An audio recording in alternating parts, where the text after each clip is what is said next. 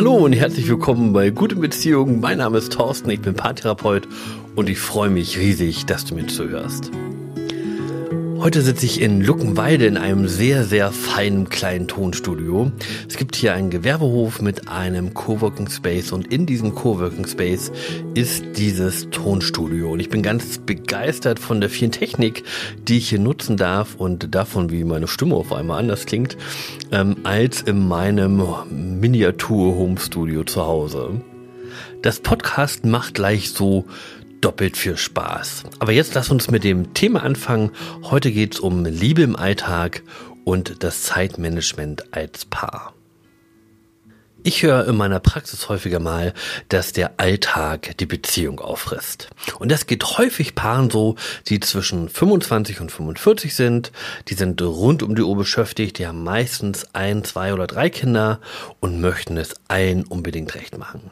Kinder, Arbeit, Haushalt, alles ringt um unsere Aufmerksamkeit und meistens ist man abends so erschöpft, dass die Regeneration für einen selbst wichtiger ist als die Partnerschaft. Und gleichzeitig erlebt man sich ja immer noch als Paar. Die meisten sind ein gutes Team, die schaffen ihren Alltag prima zusammen. Die meisten erleben sich als kompetente Elternteile, ähm, auch gegenseitig. Aber als Liebespaar verliert man sich aus den Augen.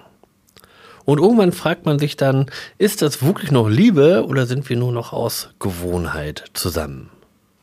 Und das ist ein Stück weit normal, denn wenn wir aus dieser Verliebtheitsphase heraustreten, dann tritt unsere Beziehung oder unsere Liebesbeziehung ähm, in die Reihe, wo auch alle anderen Aufgaben stehen. Und alle buhlen um unsere Aufmerksamkeit und unsere Liebesbeziehung ist dann nicht mehr unsere Priorität Nummer eins.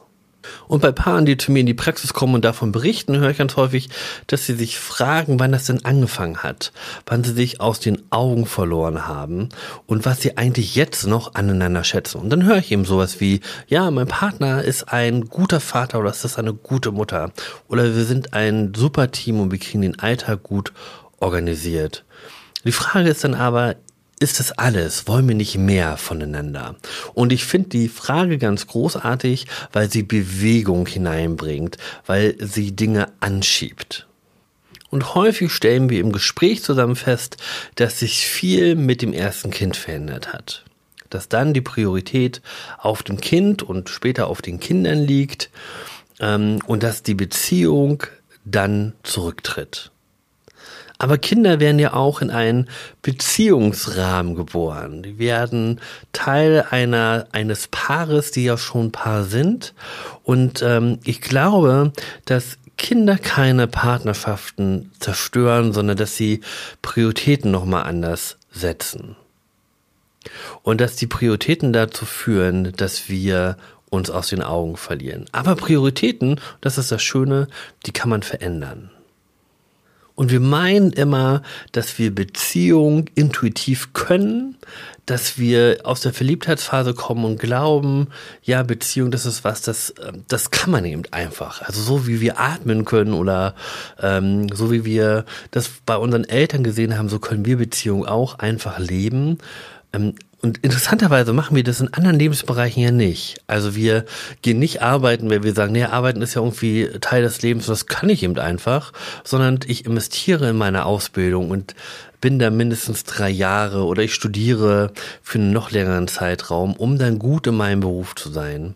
Und auch wenn wir Kinder kriegen, die allermeisten Paare lesen ja Elternratgeber, wie erziehe ich meine Kinder oder Schwangerschaftsratgeber. Ähm, um sicher zu sein, dass sie alles richtig machen, wenn ein Kind in die Welt kommt. Und spannenderweise machen wir das häufig, wenn es um Beziehung geht, erst dann, wenn es anfängt zu knirschen. Dabei wäre es so wichtig, die richtigen Werkzeuge zu haben, um an seiner Beziehung arbeiten zu können.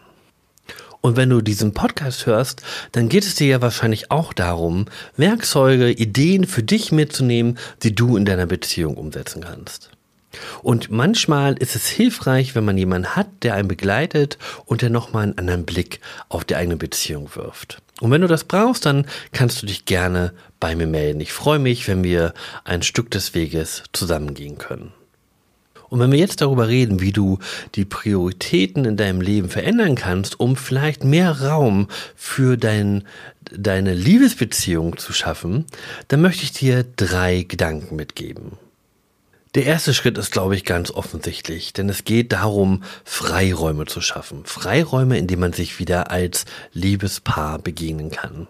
Und es ist ganz egal, was man da macht, ob man auf dem Sofa sitzt, ob man spazieren geht, ähm, ob man gemeinsam den Kaffee am Morgen trinkt. Wichtig dabei ist nur, dass man ganz da ist, dass man zuhört, dass man reden kann, dass man auch zusammen schweigen kann und vor allem, dass man sich nicht ablenken lässt.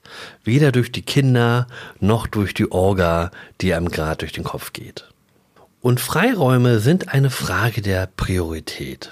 Und ich stelle immer wieder fest, dass es meistens nicht am Geld liegt und nicht an der Zeit liegt, wenn ihr Freiräume für euch als Paar als absolut vital anseht, dann entstehen Freiräume von ganz alleine. Und dann fällt es euch auch leicht, zu anderen Dingen Nein zu sagen. Denn genau das gehört auch dazu, wenn ich Freiräume schaffen will und ich Ja sage zu meiner Liebesbeziehung, bedeutet das oft, dass ich zu anderen Dingen Nein sage. Und damit ihr diesen Freiraum für euch gut nutzen könnt, macht es Sinn, sich Klarheit darüber zu verschaffen, was ihr in diesem Freiraum denn machen und erleben möchtet miteinander. Also, wofür braucht ihr diesen Freiraum?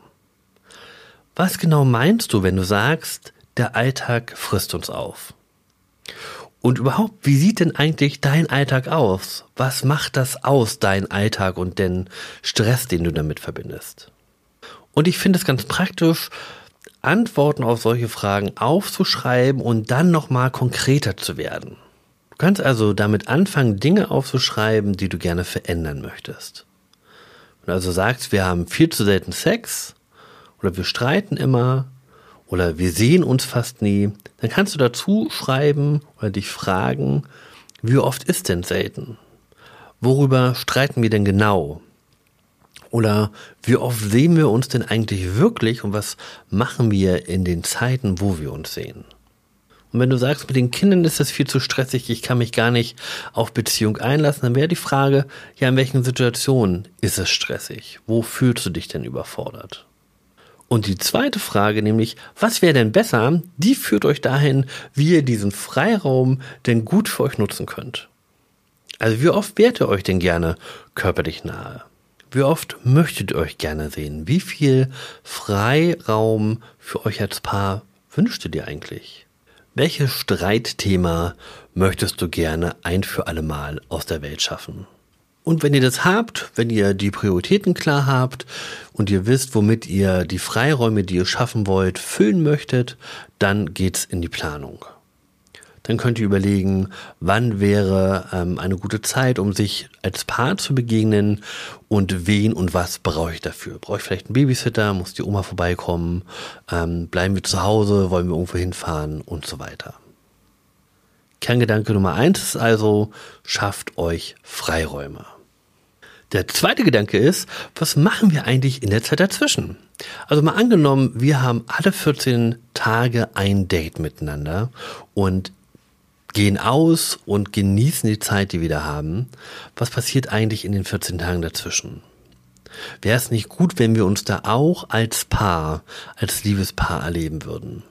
Und ich glaube, das funktioniert gut, indem wir kleine Berührungspunkte im Alltag schaffen. Und das sind die Kleinigkeiten. Das ist der Tee, den man am Abend zusammen trinkt. Das ist die Zeitung, die man sich teilt. Ähm, solche Dinge, die dazu führen, dass man sich in kleinen Momenten als Liebespaar sieht. Und Berührungspunkte kann man in dem Zusammenhang auch sehr sprichwörtlich nehmen, denn es geht auch darum, ähm, die Berührung, die wir miteinander austauschen, die wieder in den Vordergrund zu rücken. Dass es also nicht nur die flüchtige Umarmung ist, sondern dass man sich Zeit nimmt, seinen Partner, seinen Lieblingsmenschen in den Arm zu nehmen. Dass es nicht der flüchtige Abschiedskuss ist, ähm, bevor der eine morgens zur Arbeit lossprintet, sondern dass man sich auch für sowas Zeit nimmt. Und der dritte Gedanke, den ich euch gerne mitgeben möchte, der hat eher etwas mit innerer Haltung zu tun. Denn häufig ist es so, wenn wir gestresst sind durch äh, den Alltag, durch die Kinder, dann sind wir manchmal auch recht gestresst von unserem Partner. Mein Partner wurde also zu einem Störfaktor, wenn ich mich zu wenig unterstützt fühle. Oder wenn mein Partner Dinge anders macht, als ich sie machen würde. Und mit der Zeit werfe ich einen zunehmend negativen Blick auf meinen Partner. Und ich vergesse die positiven Anteile zu sehen und dafür Wertschätzung zu zeigen. Und ich möchte euch ein bisschen dafür sensibilisieren, die Augen aufzumachen und euch ins Gedächtnis zu rufen und zu beobachten, welche guten Anteile, welche guten Eigenschaften euer Lieblingsmensch denn hat. Und das zu benennen und dafür zu loben. Das heißt auf der anderen Seite nicht, dass wir Schwierigkeiten totschweigen sollen, denn die summieren sich mit der Zeit nur auf. Und dafür kann man bestimmt ein anderes Format finden, um über Schwierigkeiten oder über Herausforderungen zu reden. Mir geht's bei diesem dritten Gedanken aber darum, dass wir ganz bewusst auf die guten Anteile schauen, die unser Lieblingsmensch mit in die Beziehung bringt. Wenn ihr also außerhalb eurer Verliebtheitsphase eure Beziehung genießen wollt, dann geht das nur, indem ihr Verantwortung für euer Paarsein übernehmt. Und Verantwortung heißt für mich auch, dass ich Prioritäten regelmäßig überdenke und sie gegebenenfalls neu setze. Und wenn ihr Prioritäten neu setzen möchtet, dann helfen euch die drei Punkte, die wir heute besprochen haben. Freiräume schaffen, Berührungspunkte im Alltag schaffen und einen neuen Blick auf die positiven Anteile von eurem Lieblingsmenschen werfen. Ich wünsche euch einen Riesenerfolg bei der Umsetzung und wenn ihr das Gefühl habt, es wäre gut, wenn jemand an eurer Seite steht und euch ein Stück begleitet, bin ich gerne für euch da. Ich freue mich, von euch zu hören. Bis dahin, es grüßt und winkt, euer Thorsten.